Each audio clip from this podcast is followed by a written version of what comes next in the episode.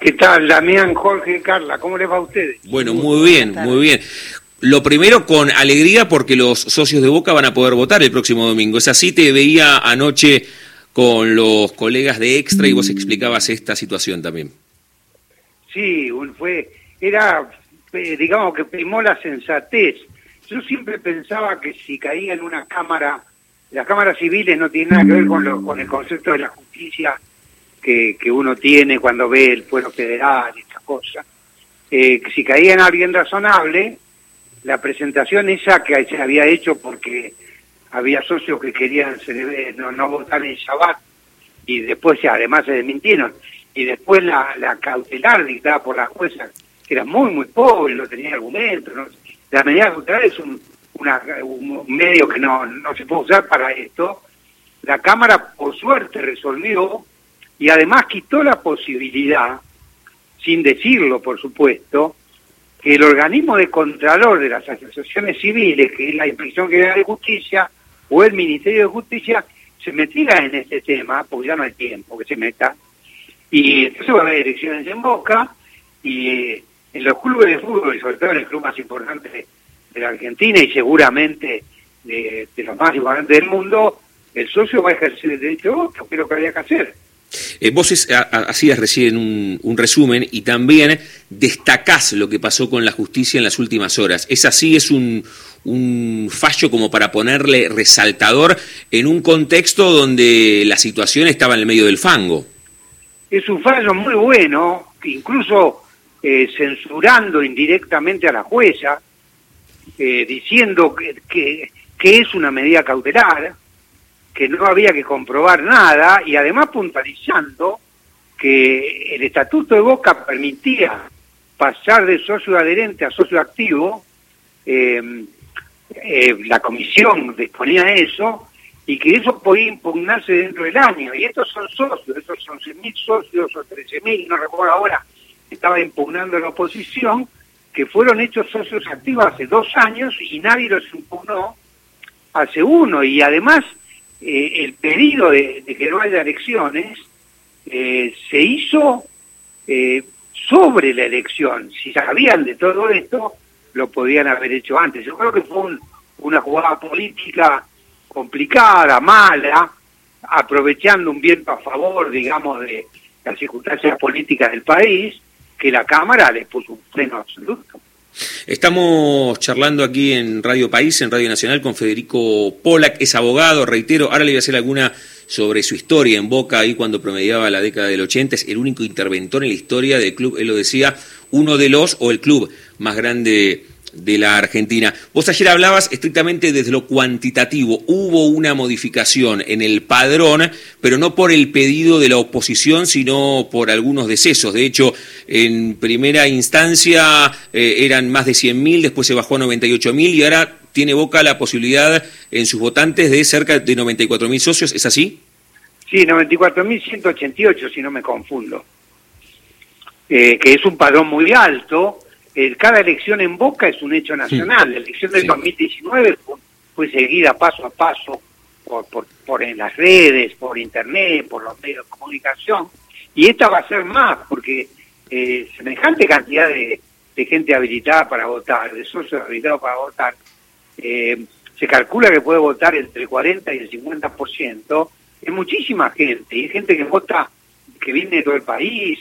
Y además, eh, enfrenta a dos figuras completamente opuestas, a Macri, eh, porque la lista es Ibarra Macri, pero digamos, el, hombre que tiene muchísimo poder, es un hombre de mucho poder en la Argentina, en el mundo, que es amigo de, de los millonarios árabes, que es el presidente de la Fundación FIFA, que es un hombre de muchísimo poder y que quiere como, como modelo para Boca el Manchester City y el PSG, que son exactamente los dos modelos que acá no pueden funcionar y que no deberían funcionar también en el mundo, contra un, un exjugador de fútbol que de un lugar muy, de un barrio muy humilde, seguramente nació en un lugar donde había calle de tierra o piso de tierra, que se ha puesto en función política y ha venido defendiendo eh, la posición de Boca Asociación Civil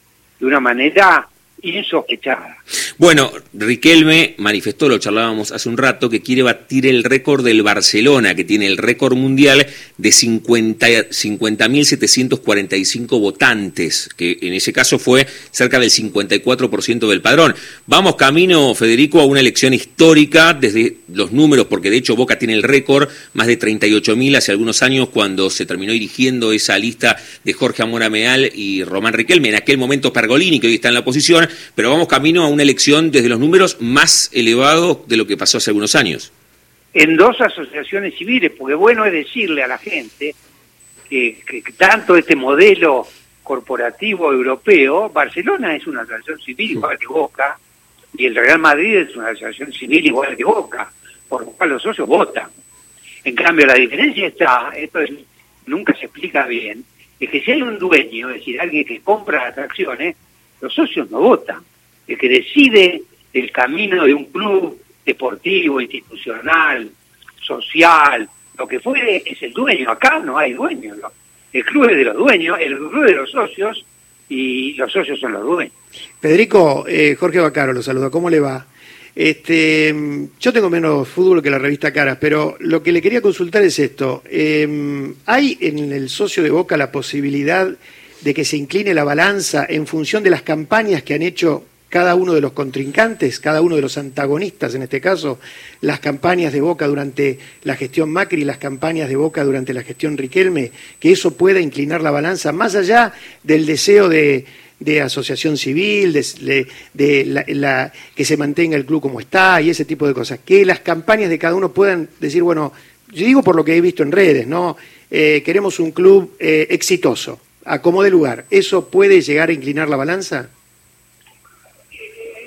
No sé si inclinar la balanza. Por supuesto que los presentes deportivos, los pasados deportivos, inciden mucho en el que vota. Eh, la, la, Boca tuvo dos grandes presidentes, que fueron, Armando y Macri, los dos más ganadores de la historia, y se los recuerda por, por los éxitos deportivos, eh, que, en, que en el fondo esos éxitos deportivos son de los jugadores y del técnico. Pero eso, yo no, yo no sé si mañana, el domingo, eh, la gente va a tener eso tan presente, o que Macri haya prometido que su técnico va a ser Palermo, que ese mismo día va a estar jugando a la final de la Copa de la Liga. Me da la impresión que, me da la impresión que, que en este caso concreto, el exitismo del pasado no podría llegar a no da la impresión y además lo que además eh, eh, Ameal y Riquelme toman un club que venía de la gestión Angelici de ocho años sin, sin éxitos. Entonces eh, aquello de Macri es muy viejo porque uno piensa pero Macri eh, se presentó por primera vez a la candidatura de jefe de gobierno en 2003 hace 20 años, digamos. Está bien, eso es cierto, es cierto que es viejo, pero tengamos en cuenta que la nostalgia es un factor importante en el hincha, ¿eh? porque todos recuerdan, a, Alberto J. Armando y hace mil años que ya no está. O sea, hay como un factor nostálgico que puede... De acuerdo. No estoy diciendo que es una elección definida. Creo que las equivocaciones de la oposición en haber hecho estas impugnaciones judiciales le dan un viento a, Riquelme favorable. Eso sí, claro. Eh, y la otra cosa es que Riquelme es el eh, jugador símbolo del club, es el jugador más importante de la historia del club. Yo no, no vi jugar a Barallo y todos esos tipos que, que, jugaban cuando yo no había nacido, pero Riquelme tiene eh, una particularidad, es uno de los pocos jugadores del mundo que tiene hinchas hmm. que no son hinchas del club donde juega. Hay muy pocos pero eh, bueno, los más conocidos son Ronaldo y Messi, desde luego, pero ¿qué tiene eso? Eh, y además hay una, eh, esto es una pulsada política, yo he dado charlas en distintas peñas boquenses, porque estoy muy ligado afectivamente a Boca, que en general de barras son esas, peñas, y hay, hay un odio medio medio clasista y, y me representa al otro si uno se atiene a, la, a lo que hizo Riquelme en, en, esa manifestación que empezó en Barracas, sí. Eh, uno diría, bueno, Riquelme ya ganó, lo que sucede es que yo supongo que del 100% de la gente que estaba ahí, socios son el 20%, porque no es fácil ser socio de Boca. Sí, sí, es verdad. Federico, gracias eh, por ponerle luz a esta situación y de cara a lo que se viene el domingo, las elecciones en Boca, te agradecemos mucho por este ratito. Y a ustedes agregarlo, y lo bueno es que se vota en Boca, esto es lo más importante. eso, es lo más importante. Federico, un abrazo. Un abrazo. Federico Polak, abogado y el único interventor que tuvo Boca en su historia cuando promediaba la década del 80.